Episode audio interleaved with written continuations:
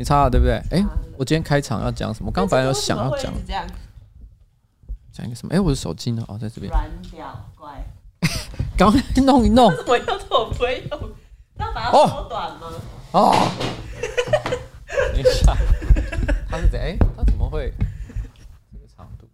好，我看一下有没有我的声音呢？好像有，有一种声音。在我的胸怀，峰回路转。喂喂喂喂喂，你听到你的声音了没？有，你听到你的声音，那我们今天这个就可以开始。时间是不是没对好？没对好，已经那么久了，还是这样？到底是怎样？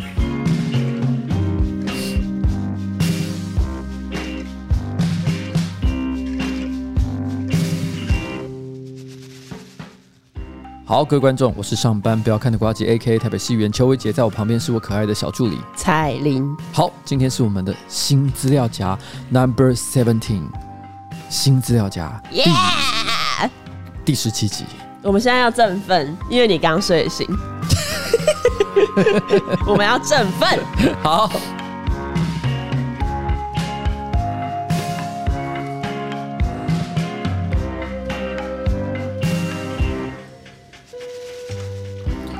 哎，我问你一个问题哦。嗯，你觉得我的嘴唇怎么样？哈？什么叫你的嘴唇怎么样？你觉得 sexy 吗？我需要去报警吗？这个问题也奇怪。我真的是我，你的嘴唇哦。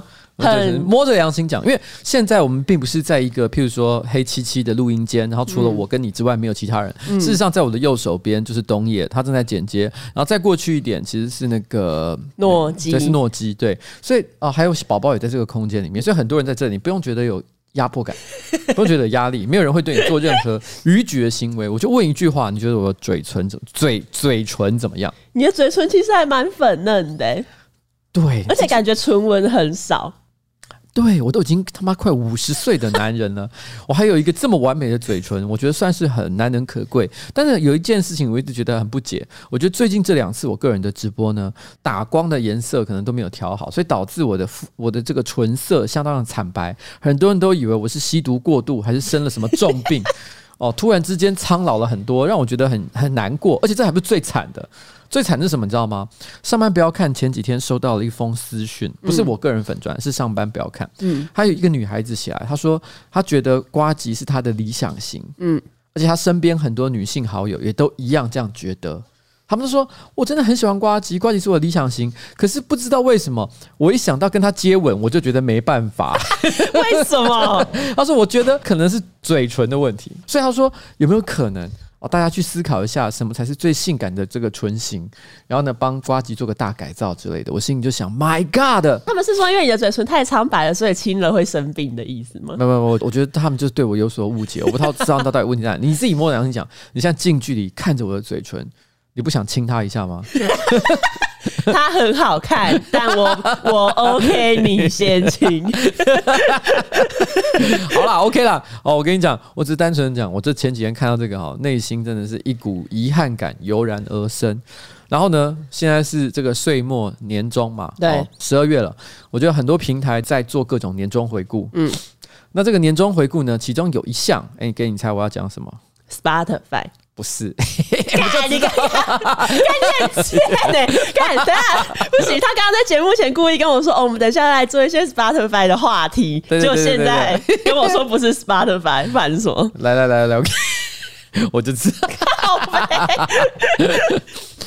来，各位各位观众哈，就是岁末年终嘛，我们今年开始录我们的 Podcast 新资料夹，目前录到第十七集，我们一个礼拜一集，也不过录了十七个礼拜，算是非常新颖的节目，对不对？新颖吗？老品牌新节目。好了，不管。但是你有没有注意到 Apple Podcast 平台上呢？现在正好推出了年终回顾的一个特辑哦。它里面有好几个项目，像年度最爱推荐、二零二零年年度热门新节目、二零二零年年度热门节目。你知道吗？我当时看到我第一个点进哪一个？我点进年度热门新节目。我心想说：哎，新资料夹才做十七集而已，人气又这么的旺，年度热门新节目一定给我们吧？嗯。结果我一看，这样一路看下来，嗯，没有。你又不是新节目。我后来才想到，哎、欸，对我不是新节目 哎、欸，干！我突然就马上立刻看年度热门节目，一点进去看，第六名瓜吉，有没有很很屌？我们这边可以看一下年度热门节目呢，有百灵果 News、骨癌，然后台湾通勤第一品牌哇塞心理学，英文不难 Kevin。哦，前几天我在那个一个活动上还有遇到 Kevin 本人，嗯，他就跟我说，我一定要跟你自拍一下，嗯，因为我们一直都是排行榜上最大的竞争敌手，因为都是一下他前，一下我后，对对对。哦，就像这样一个算是竞争对手的关系啦。嗯、哦，等一下是不是有一首歌就是竞争对手？哈，有关劲敌的感觉，像就那种很三八的，像是五五六六会唱的歌，跟劲敌有关的歌，描述你。那个叫放手一搏，怎么唱？天崩地裂我不在乎，风声雨声谁最大声？你跟 Kevin 谁比较大声？好，不管哦。还有什么？通勤学英语啊，大家真的很爱学英文呢。姐妹悄悄话、科技导读跟大人的 small talk。但是哦，除了年度热门节目之外，我们都还有另外一个条目哦，年度最爱推荐。哇，这个年度最爱推荐，我猜测啦，是指在今年可能在观众评分留言数最高的频道。哦，是吗？我猜测啦，因为我他这边没有写特别的理由嘛。年度难道是编辑推荐吗？我觉得也未必哦。哎，搞不好是编辑推荐。对啊，其实我觉得蛮有可能是编辑。可是编辑推荐推荐我们，有没有搞错？编辑疯了吗？编辑可能喜欢 Apple 的尿。它里面有解锁地球，英文不难啊，又是 Kevin 哦。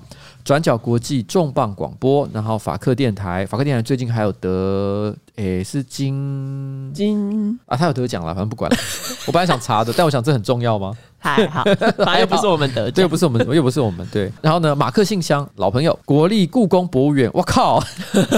哎、欸，我突然之间觉得真的可能是编辑推荐，啊，因为他不算是很很有讨论。有谁在听国立故宫博物院的 podcast？我都不知道那是什么内容。好，那我觉得真的是台湾通勤第一品牌。那踢踏音乐公寓还有这个来尬聊，他是严艺格，严艺格是一个艺人吗？一个歌手，有名吗？应该还行。那我刚是不是说错话了？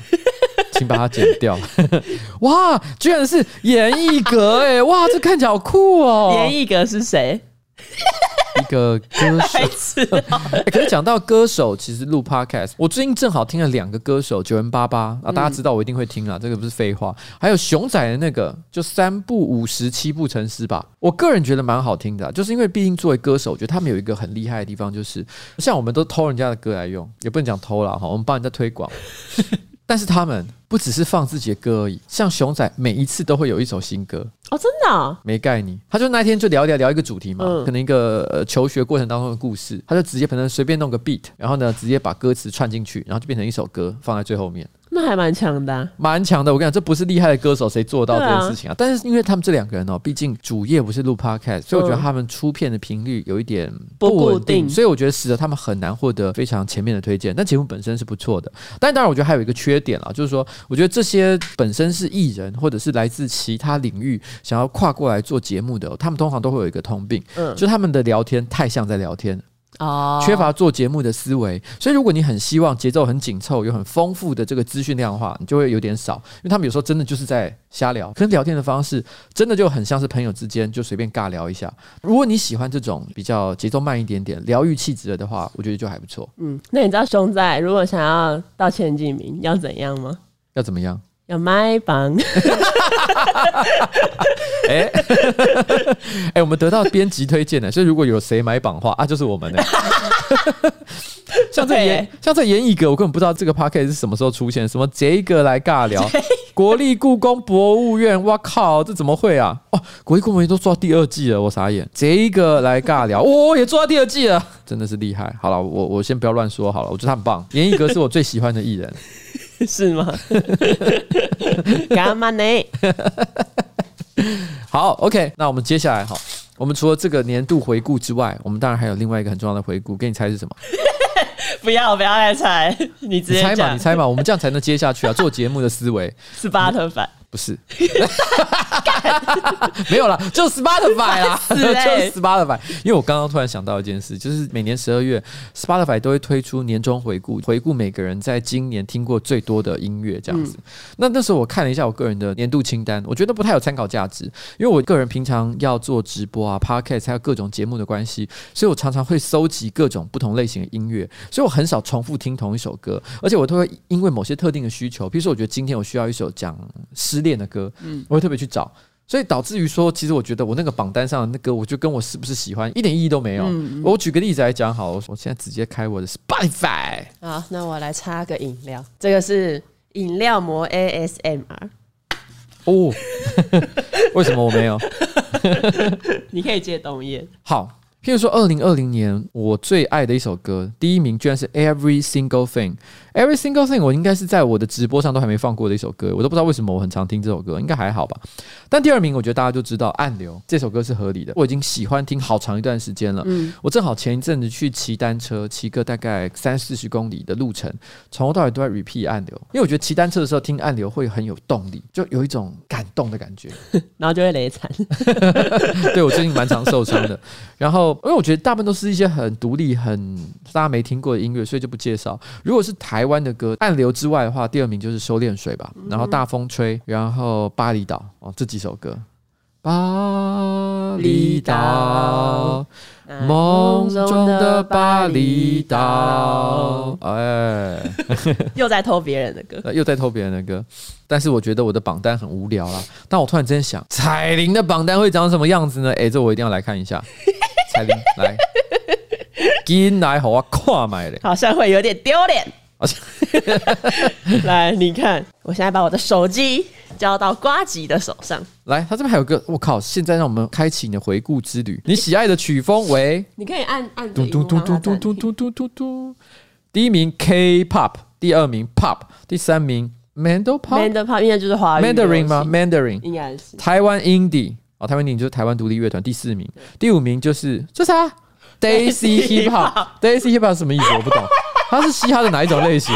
我猜 是，我猜是印度。为什么会有印度？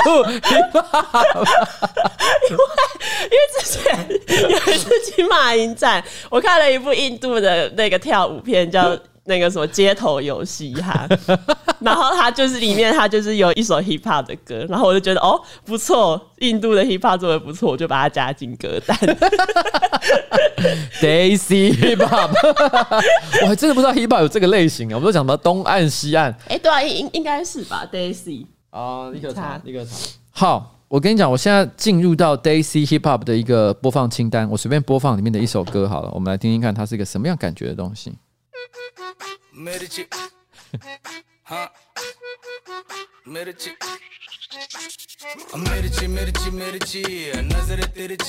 应该真的是印度。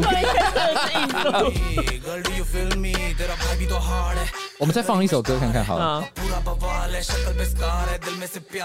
这叫 Daisy Dong。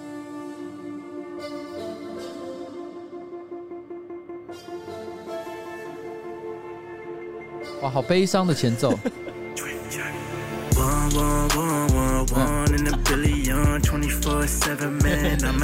其实还不错。不是不是不是不是，我跟你讲，这种所谓的不错，就是你去听台湾的，嗯、听美国的，嗯，都不错，都不错。为什么要到印度找这个不错？这个本身就有点奇妙了。哦，好，好了，我觉得蛮好玩的，就是 你居然，你因为你喜欢 K-pop 这个人设，其实很多人早就知道了，对，所以还好。但是居然你喜欢印度歌，等一下，等一下，我们来看下面啊，伴你度过难关的一首歌，这定义是什么啊？最常听的、oh, Reverse，这是什么东西啊？它是一首中国的歌。My God！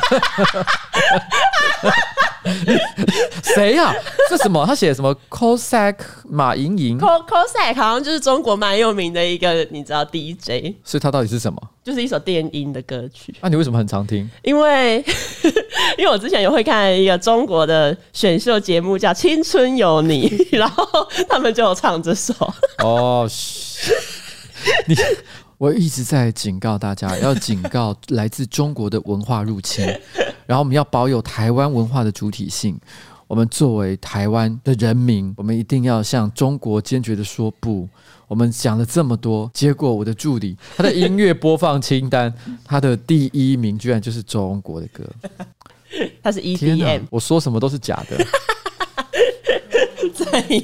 还是我为了不要让中国得到这个利益，我应该要去下载这首歌的盗版？不可以，没有啦，我刚刚是开玩笑。其实我说真的，我觉得在文化上来说哈，我并不会说排斥中国的流行文化，因为像不管是电影也好，还是说流行音乐，我自己在直播上其实都分享过不少。我觉得其实好听的东西就是好听的东西，有趣的东西就是有趣的东西。我觉得不能说音乐归音乐，政治归政治，其实不是这个意思。因为音乐跟政治永远都是有关系的。但是如果你今天觉得这首歌它并没有传达任何让你不悦的政治思想，然后呢，这个音乐本身又是让人觉得很激赏的。甚至于搞不好，这个演唱者本身他的政治意识形态，你也是觉得很酷的。那你为什么不能喜欢他？只因为他身上背了一个中国的标签？我觉得这件事情不合理了。所以 OK，但是 Reverse 我没有打算点开来听，不要不勉强好。好，那我们看一下哈。好，他要用 Reverse 谱出你二零二零年的故事。好好笑！你是在五月十八号第一次播放 Reverse，Yes，然后你在五月二十二号的时候呢，播放最多天，因为就是觉得不错了之后，其实就会无限的重复。对，然后你九月十九号的时候播放了第五十次，对，这 样好感人哦！别吵。好了，你最常听的歌，第一名是 Reverse，第二名是 Lion，Lion 是什么东西啊？Lion 是一个韩国女团的歌。好，合理。玫瑰少年，对，哦，你真的很喜欢这首歌。怎样？呃，叶永志不错，对啊，叶永志的故事这首好听哎、欸。叶永志他其实就是因为他个人的算是性别气质，然后在学校里面遭受到霸凌。那后来因为因为一个其实不明的意外，我记得好像是不太确定他确实的原因啊，可能是他个人滑倒，也可能是受到了欺负。但这件事情我记得好像最后是没有很确定。然后在校园里面死亡。那他的妈妈后来就去参加高雄儿童自由行的时候，就对着底下所有参与的群众说：“你们都是我的小孩。”哦。感人呢、欸，所以后来他每年都会去参加同志游行，因为他的小孩已经没办法长大了，嗯嗯、所以他对他来说，就每年固定参加同志游行这件事情，也是他纪念他的小孩，也就是我们这个故事里面《玫瑰少年》故事里面的叶永志的一个方式，这样子。嗯，好了，这是一个感人的小故事。好，我们再看看《玫瑰少年》之后什么《十面埋伏》，这是什么？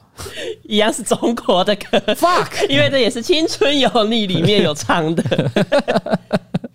那《十面埋伏》怎么唱？力拔山河起该是。哎，你们真的是被中国流行文化入侵哎，真的好可怕，我都不知道这是 这是怎样。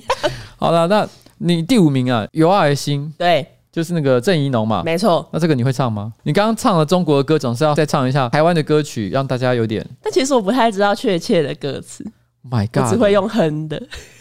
那你哼。不行不行，我找歌词给你。我真的气到。哎，这首歌很难唱哎，这首歌我们办公室应该只有佳佳会唱。所以你真的有喜欢这首歌吗？还是刚？这首歌我觉得很好听，我是在那个坏儿坏虎听的。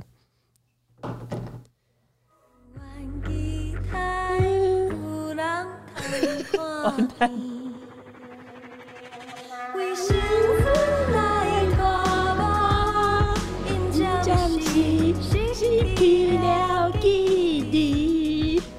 继续。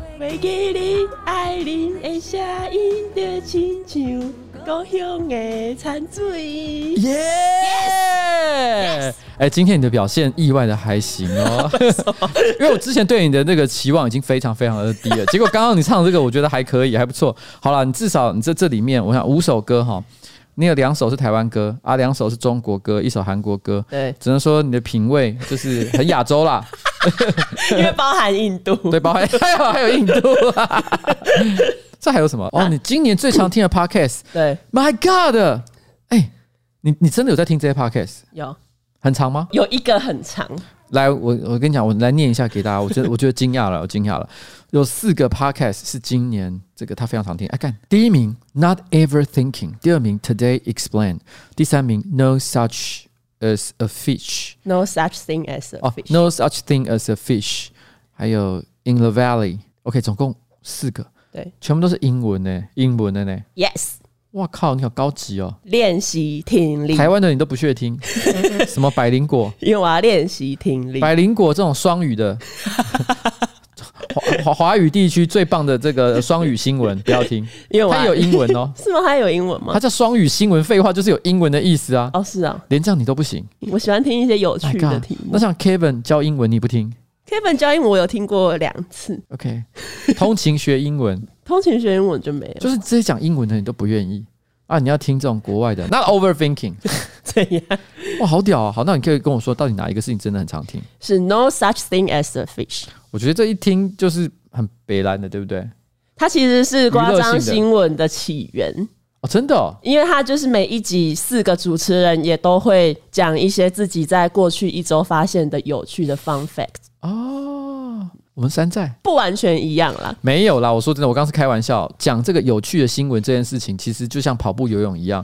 妈，二十年前、三十年前、四十年前都有人做类似的事情，只是每个时代大家用不同的方式去演绎。他讲他的，我讲我的，又能有什么差别呢？而且你常听，那你有偷过他的素材吗？有干，但没有啦，不是偷，就是它里面会可能有讲，然后我会另外去查。这当然也不是完全复制，我，我还会加一些，这也还好嘛。但是你有把他的笑梗，就是可能他讲述某一段新闻的时候，嗯，成为笑点的这个重要的。梗，你有把它拿来这个沿用吗？没有，因为它其实不算是一个太有效梗的节目。哦，那就没事了。好，那我觉得没问题。OK，你最常听的 Podcast No Such Thing as a Fish。如果你想要更加深入了解彩铃的世界，你也可以去参考一下这个 Podcast。Yes。好，那我们再看看还有什么？你是潮流达人，这什么意思？看不懂这是什么意思？你在格格。哈哈哈哈哈！对，Oh my god！这这这很有趣耶，这很有趣。还有一个项目叫做，就是彩铃得到潮流达人的徽章，原因是因为他在《格格不入》这首歌还没有被播放超过五万次之前，你就已经先听过这首歌。哎，可是《格格不入》是什么？《格格不入》是一张专辑，你猜他是谁的专辑？他是谁的专辑？曹格。Oh my god！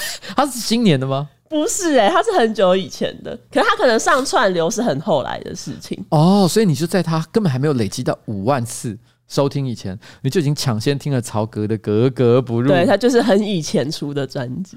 哇，所以你又很喜欢曹格？以前很喜欢。Oh my god！我我又我又知道了一个你完全 潮流达人。天哪！好，回味过往。那由于今年情况特殊，你也回顾了一些旧爱歌曲。好了，他这边有问，猜猜看你今年最爱的艺人，他有写四个选项：BTS、EXO、蔡依林跟 Red Velvet。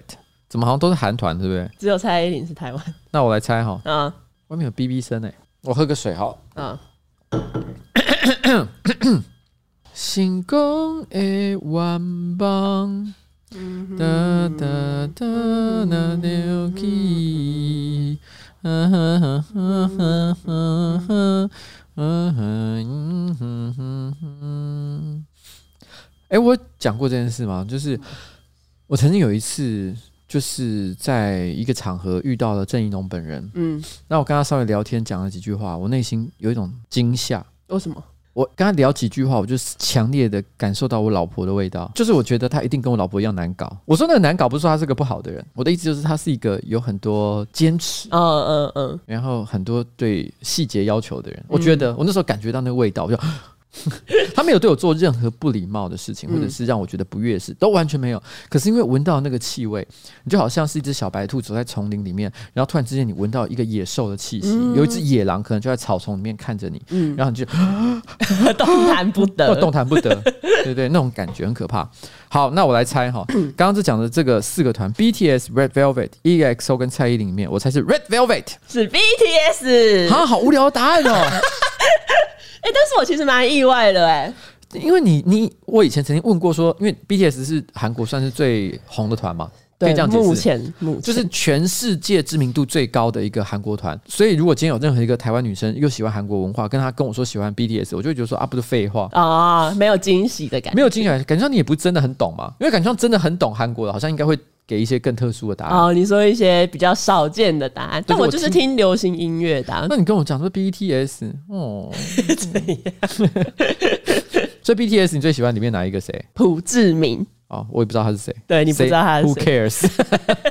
没有，我跟你讲，其实 BTS 今天其实有一个新闻，你知道吗？哦，你说他们延后当兵这件事，延后当兵这件事情，就是说在韩国，甚至于他的政府直接立了一个法案，让他们得以延后兵役，对，到三十岁。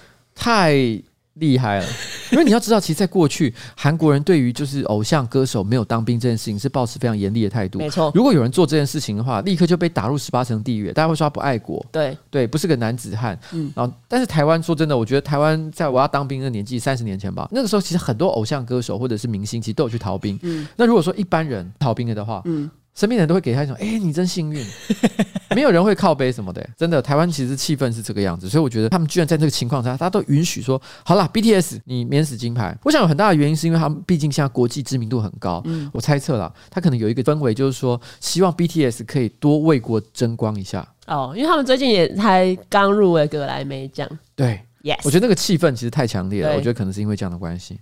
好。今年聆听了四三九位艺人，最爱的艺人是 BTS、蔡依林、EXO、Red Velvet 跟 Blackpink。Yes, 好了，以上就是那个谁彩铃哈，他的 Spotify 年终回顾，但我们没有收 Spotify 的任何一个钱，没错，我们也没有收过 Foodpanda，没有收过任何厂商这些 w e b o 的排名的钱，但我们就他妈的好爱念，要不要来给我们一点？给我们一点费用，因为你知道我们最近真的生活，你有没有注意到？其实过去几集的 Podcast 我们也都没有赞助商，哎，你知道吗？这样下去我们怎么得了？我们怎么继续制作优质的内容？你知道我每天为了想说没有叶配这件事情，我都很焦虑，我都一直不停的抓我的头发。大家听到这个声音吗？我就一直抓头发，一直抓，一直抓，一直抓，然后抓到下雪。对，像下雪一样，你知道吗？我的头皮就一直掉出可怕的白粉，你知道？现在我们这边是一一个木纹的桌子，对，伊德利提供的。然后我就在这边一直抓，一直抓，你知道那个白粉就在那伊德利非常漂亮的木纹桌子上面，弄得像好像毒品，你知道吗？像吸毒一样，像小三一般的这个头皮屑。对，因为我太紧张了，然后又用了不够好的洗发精，那要怎么办？那就用好一点的，对不对？好一点的是什么？撒后里啊！各位听众，没错，本集的节目呢是由台湾最优质的洗发精品牌 Saholia 所赞助，森欧里漾，诶，是不是觉得有点熟悉呢？啊，先前其实，在节目里面已经出现过一次了。你们还记得那个时候冬夜感觉到非常舒服、前所未有的清爽感那种感觉吗？我们现在回顾一下当时的片段。哇，真的不油了耶！My God！哇，我的头从来没有这么清爽过诶。森欧黎漾呢，其实是一个蛮厉害的台湾品牌，大概四年前就从网络起家，已经是台湾网络洗发精销售的前五名哦。森欧黎漾呢，以蕴含植萃、不添加多余化学成分为主要的诉求，洗发精和沐浴露呢，也都是零系零的。大家比较在意的人工色素、雌激素哦、塑化剂等等，里面都完全没有添加，可以蛮放心的使用。那这次试用的呢，是冬天非常需要的抗头皮屑系列。这个肩膀上有头皮屑是一件尴尬到爆的事情啊！大家可能最近有在关注我个人的粉砖，就会发现我刚刚呢新买了一件很好看的西装，纯黑色的。如果今天头皮屑掉到我的肩膀上，哦，特别的明显，特别尴尬，特别的尴尬。花了这么多钱买的高级西装，上面居然有了白色的头皮屑，成何体统？马上质感大幅下滑，所以这绝对不可以哦！这时候森欧黎漾。哦，Saholia 就可以帮到我们。Saholia 的这个净平衡茶树系列呢，不论是男生女生都可以使用，里面还加入了两种抗血成分哦，所以是双效在对抗头皮屑。有分控油止痒款和凉感蓬松款。来，我们今天一样要请一下见证的使用者，这个冬叶，他是头皮屑小王子，他是我们的头皮屑小王子。冬叶今天就不在现场帮你洗了，因为那其实有点假，大家都知道现场没有真的洗，对吧？嗯。你昨天是不是洗过了？我昨天用了森欧里漾茶。不不不不不，我说的不是森欧里漾，我说的是你的那个鸡鸡到底洗了没有？每天都有，每天都会洗。你有拿来用手上闻吗？我都先洗头才洗鸡鸡，所以我的手上会充满森欧里漾茶树洗发精的味道。哎、欸，其实我觉得啦，按照逻辑上来说，鸡鸡附近也是有毛发的，所以如果没有固定好好的清洗它的话，应该也会有龟皮屑。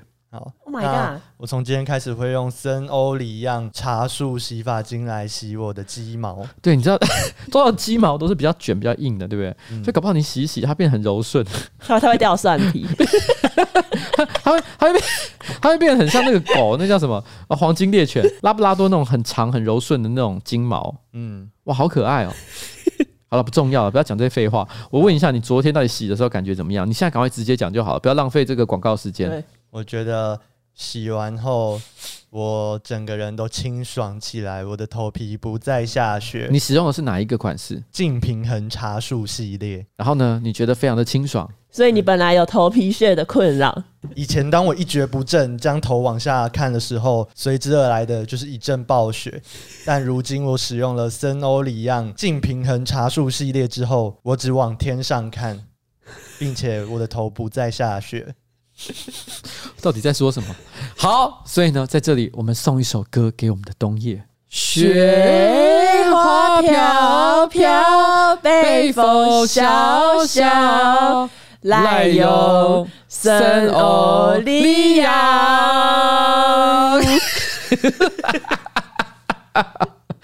你有唱吗？没有啊。你给我一起唱，再来一次啊！我要听到冬夜唱啊！雪花飘飘，北风萧萧，来用圣欧利亚。他刚到底在配什么东西？B-box 哦，B-box 原来是这样。好了哦。很多的这个抗屑洗发精里面都有加细磷哦，但是森欧黎漾净平衡茶树系列呢没有。洗发精呢是乳白色的，是因为双效抗屑成分的关系，洗感很清爽舒服。今天有帮大家争取到一百五十块钱的折扣码哦，请到节目的详细资讯就可以看到优惠码，真的蛮不错的，可以推荐。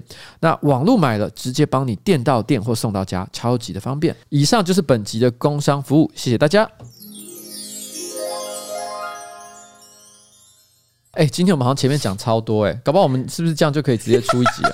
这有趣的新闻就不用讲了。还还是我们前面就是放一集，然后下面的新闻不管了，好了，继续啊，继续啊，来了来了来了。好，本集有什么有趣的新闻，请我们的小助理立刻跟我们大家介绍一下。本周有一个新闻，就是你说要放的，就是我说要放什么？法国国民议会通过了一个新的草案，就是不能再基于口音歧视别人，因为这是种族歧视的一种形式。这是我说要放的、哦，对啊。我居然要放这种东西，哎、欸，这很糟哎、欸，这很糟。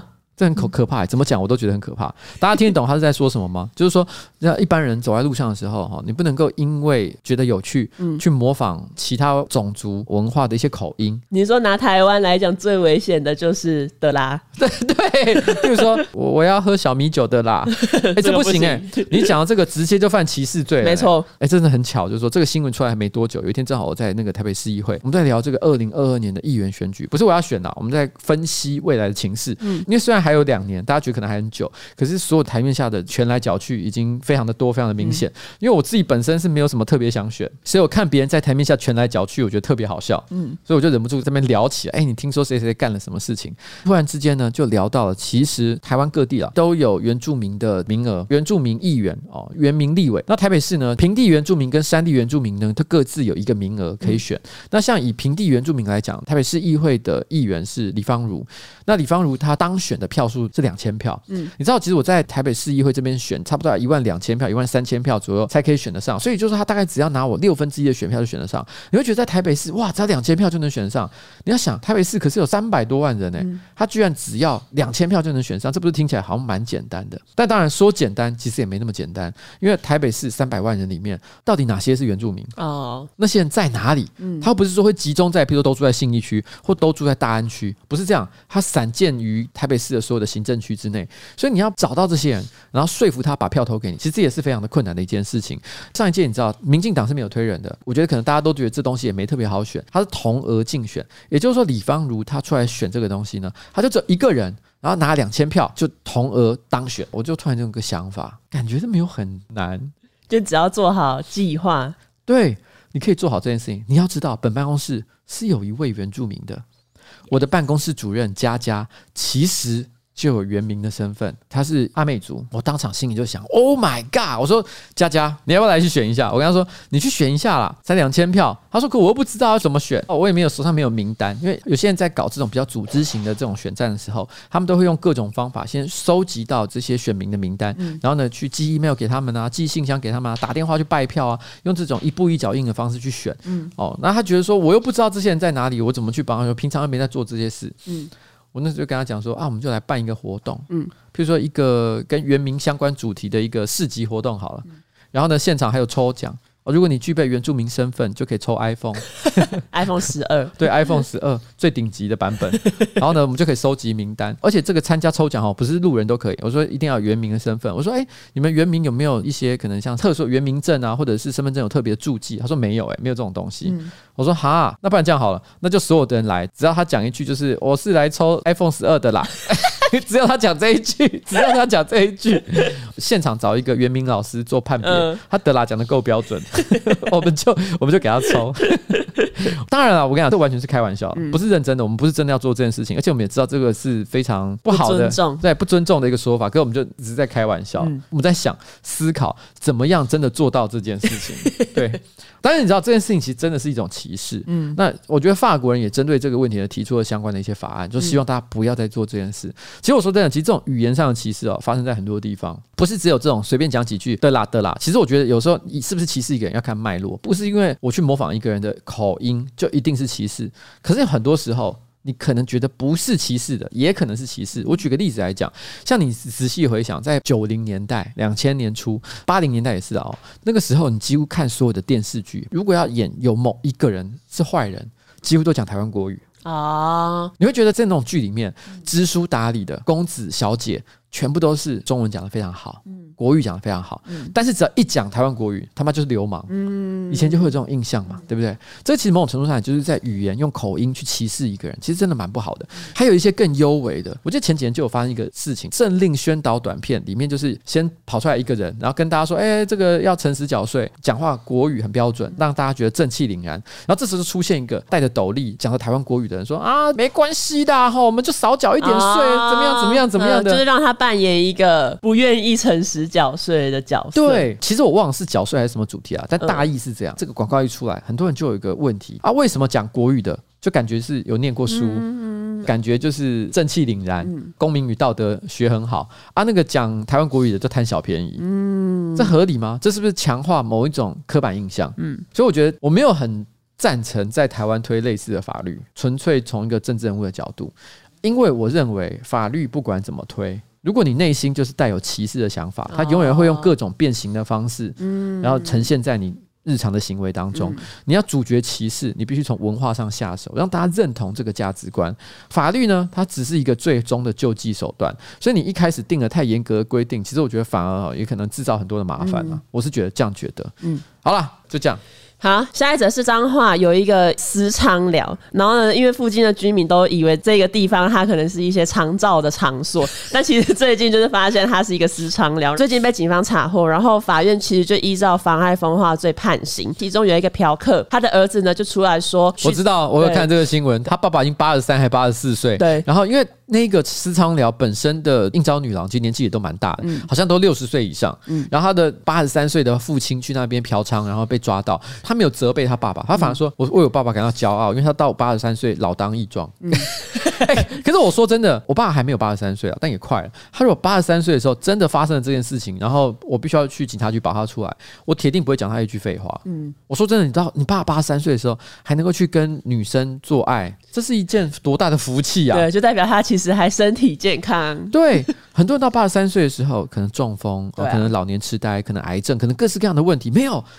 他还能享受人生的乐趣，我真的觉得必须要给他鼓掌。嗯、那我其实一向以来我，我支持啊，就是两情相悦，两情相悦啊，交易关系。我觉得这个东西我是没有任何，我不会去给他做任何负面的价值判断。嗯，所以我觉得这样很好。然后其实我找到另外一个有点有关的，就是刚得金马奖的那个陈淑芳，啊、他之前有受访，然后他就说他其实一直都很想要演刘英的角色，但是他说因为碍于年纪的关系，他一直都没有办法演。然后就有网友说他可以演这个剧本。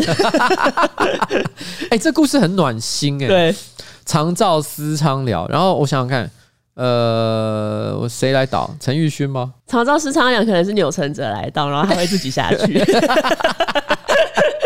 而且是在顶楼加盖，在顶楼加盖，那时常人在顶楼加盖，对，顶楼加盖。哎、欸，讲到顶楼加盖，就一定要讲到什么东西，你知道吗？什么？最近有另外一个明星的顶楼加盖也出事，罗志祥，就是因为我记得那篇新闻就有人把钮承泽一起提出来说，为什么钮承泽的顶楼加盖没事，但是罗志祥的却出事？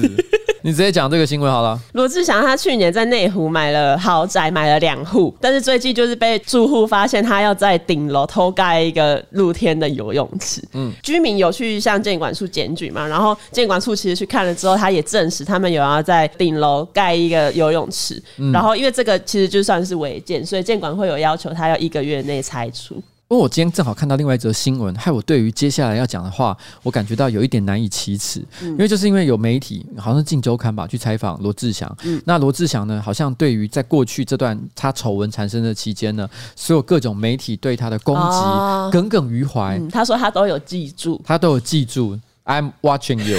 因为当时我们好像也有稍微评论一下。他是罗志祥吗？我们没有吗？我们没有，那时候好像还没有开始录 podcast。不是 podcast 啊，我们可能是夸张新闻。你你你在里面跳人家的那个舞啊，那个三十秒的舞。哦，对，所以我们其实有稍微搞过这个梗嘛，对，不对？所以老实讲，搞不好他也看了，看我们已经被记住了，我们已经被记住。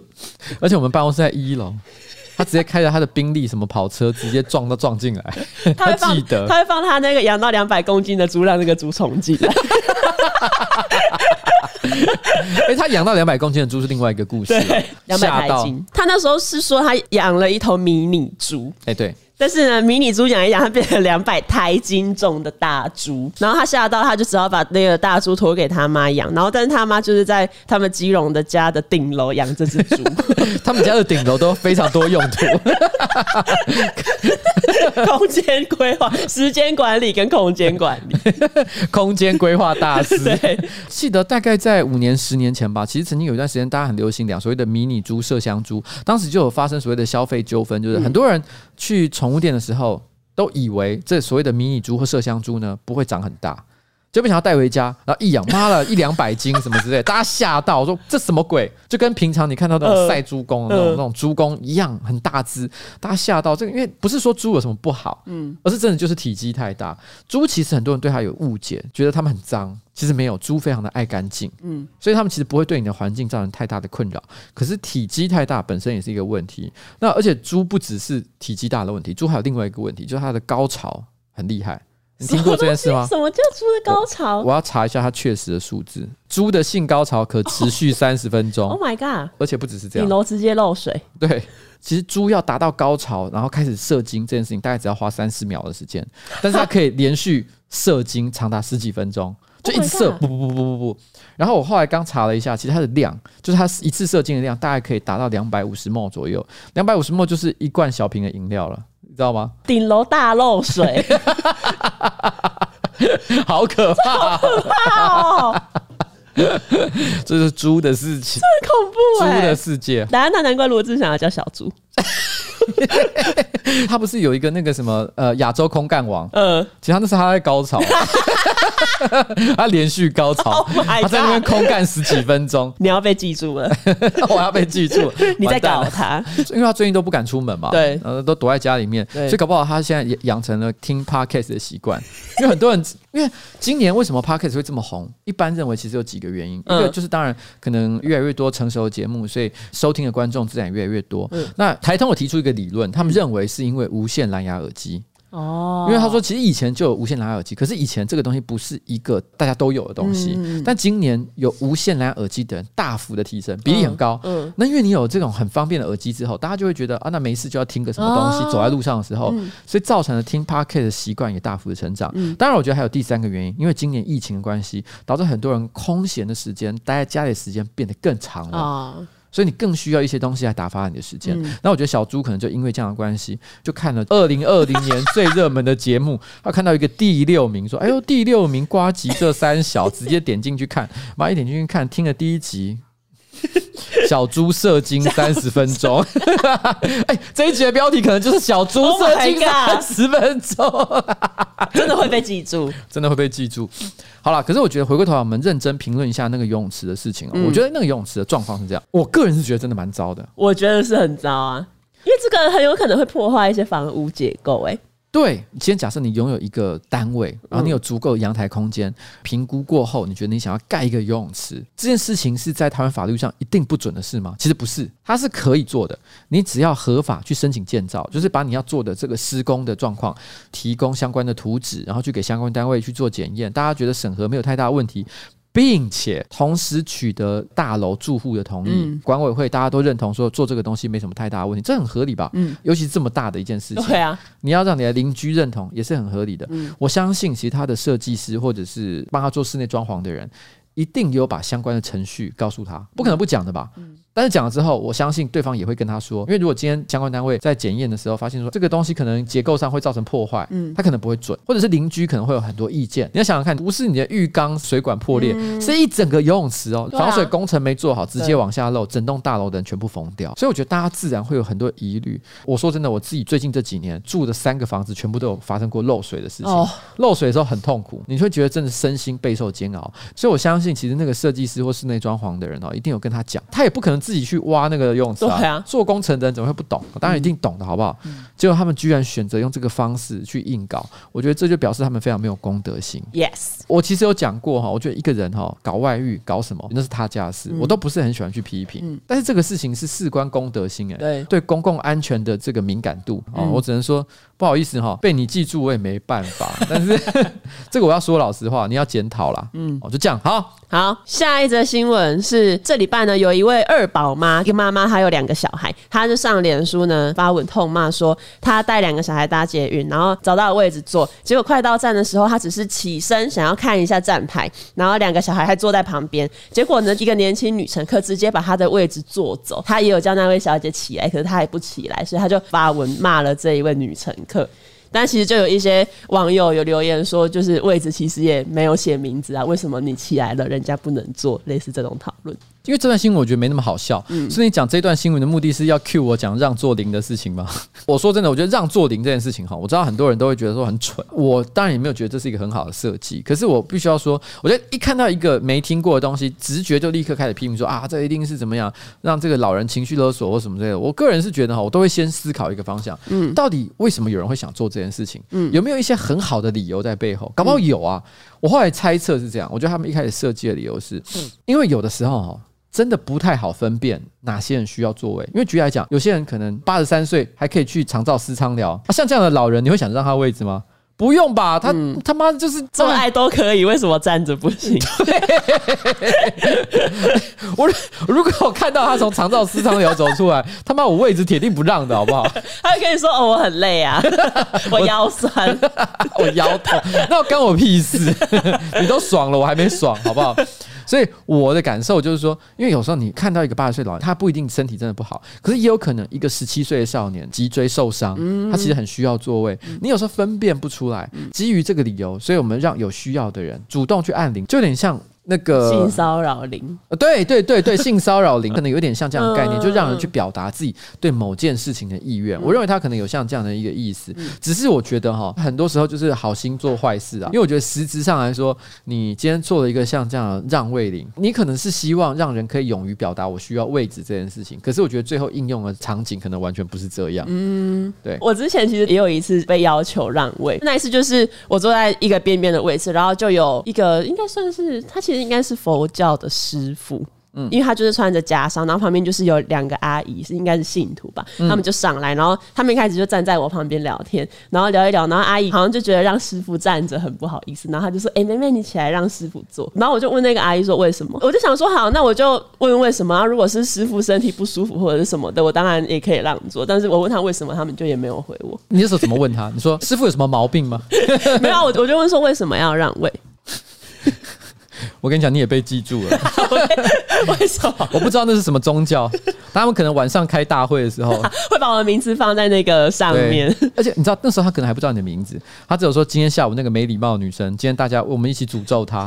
我们进行处女奉献仪式之前，我们先花五分钟的时间诅咒这个女生，这个未来一个月都过得不开心，都没有位置坐，都没有位置坐。对对对，他就他本来是想这样子，可是今天因为这个 podcast 出来，因为我们现在是全台湾第六热门的节目嘛。然后他们搞不好信众也听到，回去又跟他的师傅讲说：“师傅，师傅，我跟你讲，黑斗西，哎，对不起，我讲台湾国语，不行。”他说：“我要用华国语。”师傅，我跟你讲，就是那个哈叫刘彩玲的女子，哈，她真的是很不受教的一个女孩啊啊！她那时候不让座，还在 podcast 上奚落大家，我真的是气不过。师傅，我们今晚好好的咒咒这小女孩。就说这个这个小婊子，小婊子，我揍死他！臭操！我好，可是这样好像没有比较好，因为我又在学另外一种口音。对，不行不行，这整段要剪掉。好，我们直接进到下一个新闻。不会了，不用剪掉了。啊、我觉得让位这件事情哦，虽然这个观点可能会大家会觉得说啊，听起来很清高还是怎么样，但我一直都认为，永远这种事情哈，都是要靠文化，嗯，靠教育。说真的，其实台湾早年出国的时候。都会被大家批评是很不文明、很没礼貌，会偷东西啊。可是你现在，你还有听过台湾人去国外会偷东西的吗？没有啊，很少见，偶尔会有些害群之马。但绝大多数的台湾人现在礼貌都很够。嗯，那你现在走到，譬如说举例来讲，你到捷运站好了，或者在公车上，你不觉得大部分的台湾人其实也蛮守秩序的吗？嗯。对啊，我说真的，其实这就是常年经过教育文化耳濡目染、每天熏陶之后的结果。所以我觉得要做这件事情哦，就是靠文化了。你硬是设计一个器材哈，说啊，我就是让他来这样子按哈，我觉得也可能只是让那些叽歪的人得利而已。哦，之后那个师傅来哈，他就不用问了。他就在你面前按，他每讲一次阿弥陀佛就按一次。没有，如果师傅自己真的想做，他跟我讲，我当然也是会让。可是重点是师傅也没有自己讲啊，是他徒弟在那边。嗯，因为他就是那种我不知道啦，就是你说他是被伺候的对象，对，好吧。只是老讲他是被伺候对象，为什么坐公车？我还是觉得蛮奇妙。表达他是非常的这个怎么讲？勤俭，勤俭，对，勤俭，非常的清贫爱道。OK，好，来继续，好。好，那这一半呢，有一个新闻，澳洲。有一个男生，他自己其实已经有组一个家庭，然后还有两个小孩。但是呢，他觉得他应该要帮一些遇上困难的夫妻，让他们也有小孩，所以他透过捐精完成他们当父母的心愿。他过去一年呢，多次捐精，然后有二十三名婴儿有着他的基因。可是因为澳洲维多利亚省，他有一个规定是捐精者最多其实只能帮十名女性生育，所以他就是透过了很多非官方的管道捐精给一些女生，然后就不小心生太多，然后维。多利亚的生育管理局知道这个新闻，他们就有决定要介入一下这件事情。你知道之前好莱坞有部电影叫《百万金先生》吗？你不知道是不是？他好像也有一部相关的纪录片。嗯，因为历史上真有其人。其实那部片也没特别好看啊，你不用去看。他那部片是在讲说有一个人就是疯狂的喜欢捐精，然后捐到最后就是有五百个他的小孩。Oh my god！然后后来他有一天年纪大了，然后突然间觉得说他想要跟大家讲清楚这件事情，所以他想办法把这小孩全部都找来，来跟他们宣布。说其实我是你们老爸，五百个小孩这样。这百万金先生的电影，电影当然他可能有一些戏剧性的改写，但是我记得这背后其实是有真实的故事，假的。对，然后可是这个问题其实是很大的伦理问题，你知道为什么吗？因为如果他们遇到了一个跟自己同一个爸爸的人想要结婚。会有基因上的问题是吗？对，就这很像是那种八点档连续剧才会出现的情况，就是两个人相爱，然后在那边搞了半天，然后突然之间有一天，父母终于见面的时候，父母说：“你等哎，没当做会伪装油嘞。”哎，我又讲台语，对，不是，但是台语剧真的有这种剧情，为为什么？为什么？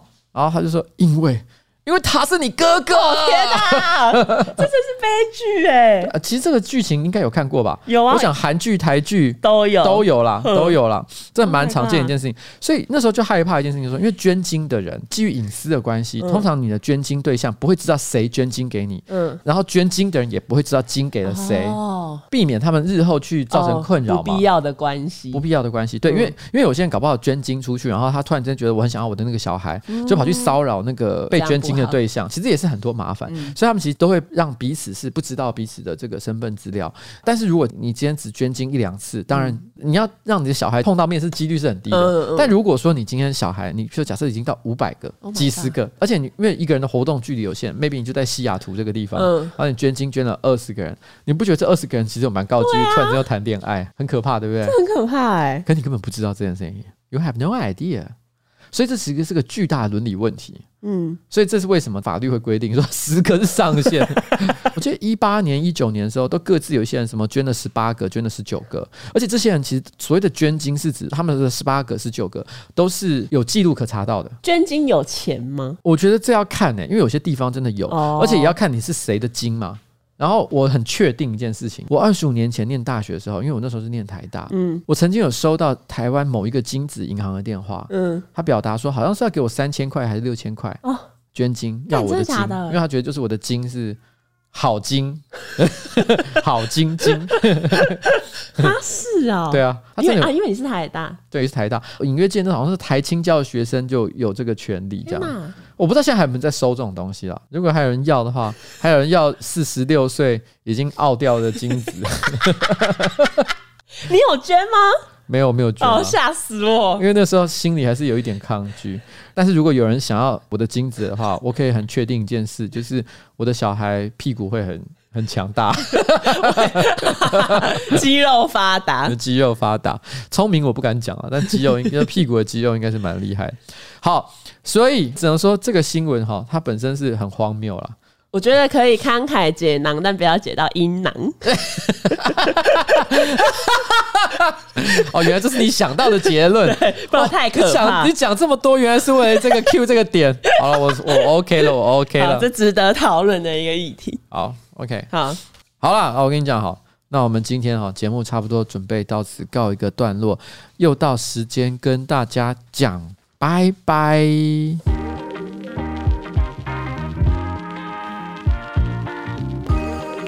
哎，对了，节目的最后哈，不要忘了今天要跟大家推荐的萨欧里亚森欧里漾洗发精哦，净平衡茶树系列是头皮屑适用的系列，不管是男生女生都非常的推荐，真的蛮好用的呢，真的蛮好用的呢。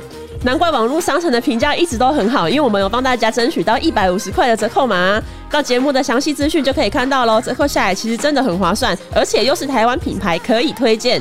好了，那大家平常的生活都这么辛苦，对自己好一点，用品质好一些的产品，整个人的感觉呢真的会不一样。而且就算工作很忙也没关系，不会再有超凡的头皮屑，头也不会这么油了哈。好了，直接就帮你送到家，超级方便。大家记得看我们的这个说明栏啊。Yeah。